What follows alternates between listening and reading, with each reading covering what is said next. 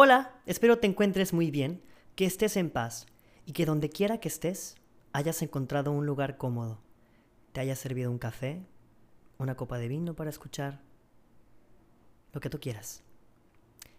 Piensa, si vas en tu coche o estás escuchando este capítulo en tu habitación o en algún lugar, donde quiera que tú estés, en el sinfín de oportunidades que están por presentarse en tu vida, el día que reconozcas tus ataduras emocionales y decidas finalmente cortarlas. Porque solo tú tienes el poder de hacerlo. Y créeme, de pronto no entendemos por qué ni para qué. Pero cuando el tiempo avanza y nos hace mirar atrás para mostrarnos lo que avanzamos, ahí, con una palmadita en la espalda, de esas de realidad, entiendes por qué tenía que ser de la manera en la que fue. Yo soy Alejandro Cantú y te invito a quedarte en este segundo capítulo y escuchar lo que te acabo de describir desde mi perspectiva, desde mis vivencias y aprendizajes. En este segundo capítulo me gustaría hablarte de las cadenas emocionales y lo dañinas que pueden ser para nosotros, el cargarlas y el crearlas para alguien más. Seguro te estarás preguntando qué son o cómo detectarlas. Va, te respondo. Quisiera decir que fácilmente en base a mi experiencia, pero no quiero decir profesional porque no lo soy. No soy un experto en el tema. Me refiero a mi experiencia de vida. ¿No sientes que de pronto tienes una fijación emocional hacia una persona en específico? Quizás hasta más de una. Si tu respuesta fue sí, estás siendo víctima de cadenas emocionales. Ahí te va. En algún momento de mi vida me vi forzado de alejarme de personas que yo creía crecían conmigo, con quienes compartía mis penas, mis metas y cualquiera de los sentimientos o emociones por las que estuviera pasando en ese momento.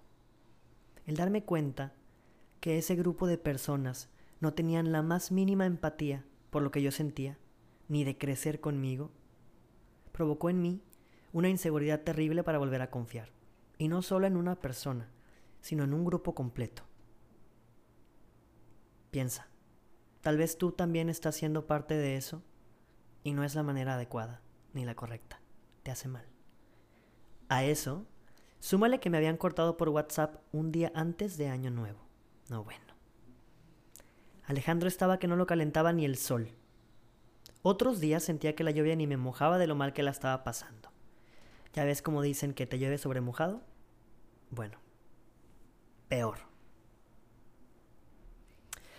Encontré con el tiempo que todo lo malo que me estaba pasando era una reacción al estar cargando emocionalmente con gente y problemas que ya ni estaban, ni tenían que estar más en mi vida, para nada.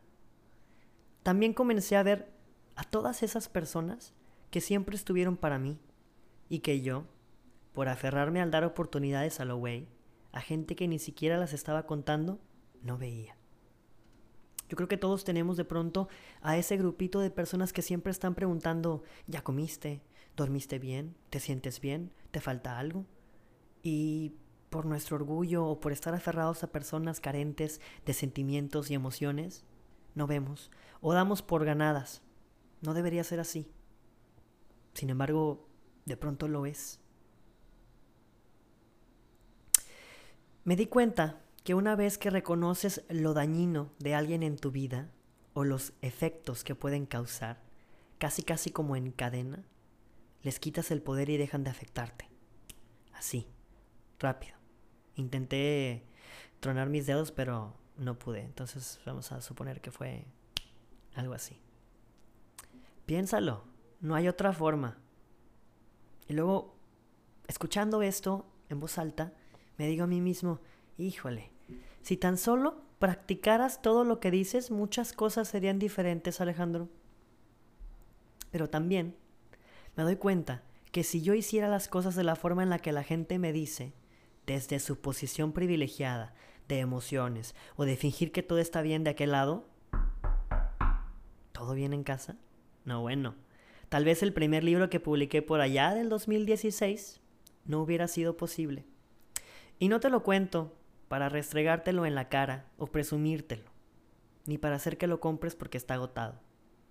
Esto lo hago porque sin ese libro no me hubiera dado cuenta de todo lo que me estaba perdiendo por acudir con las personas equivocadas, por darle chances a personas equivocadas.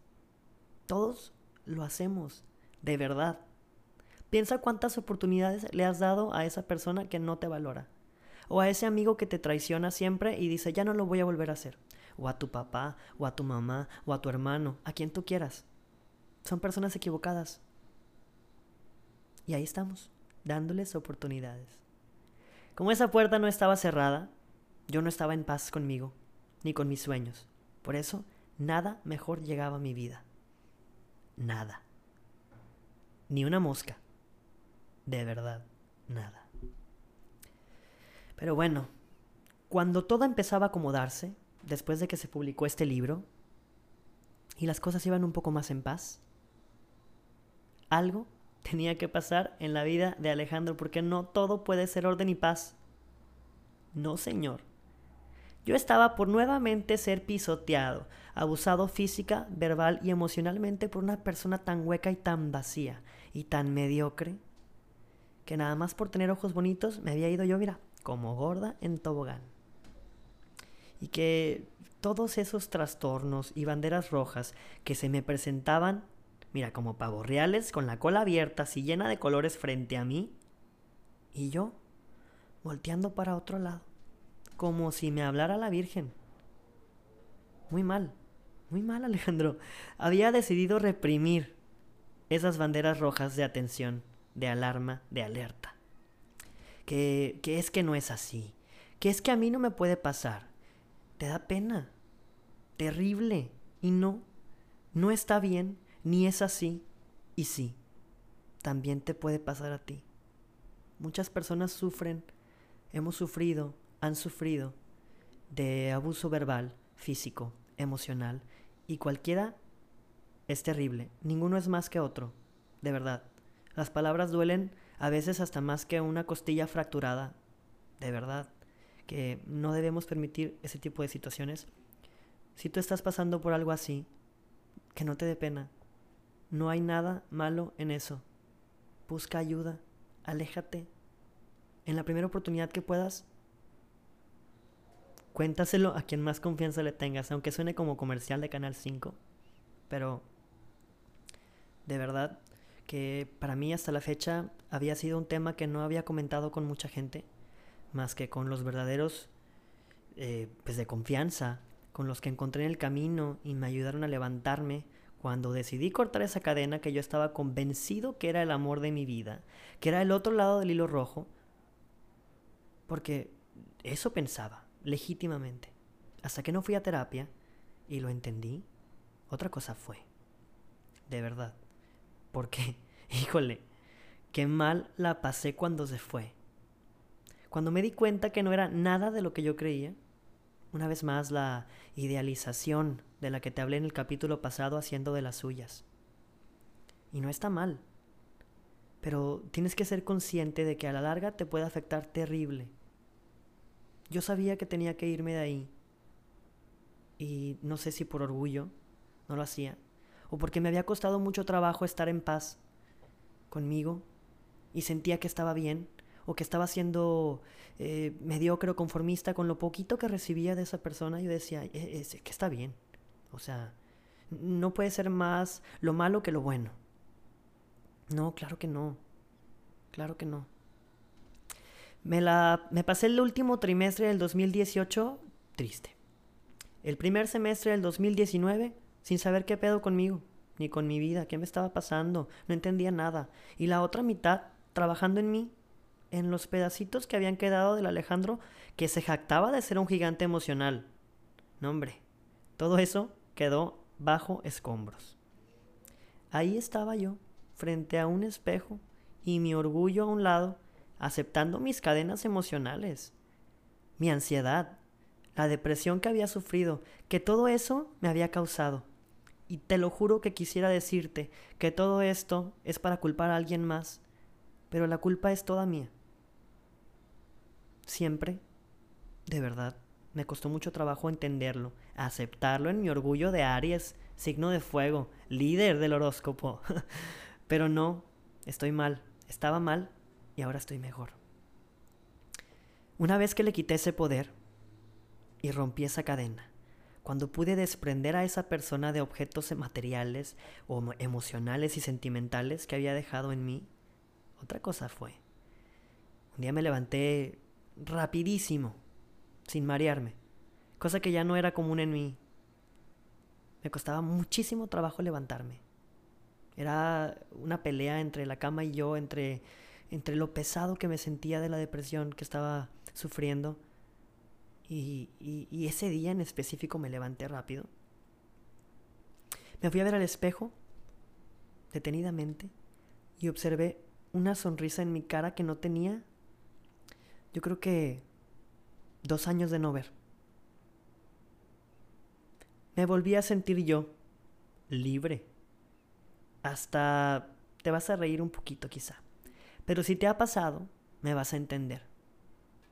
Y si no te ha pasado, cuando te pase, vas a volver aquí y vas a decir, este cabrón tenía razón.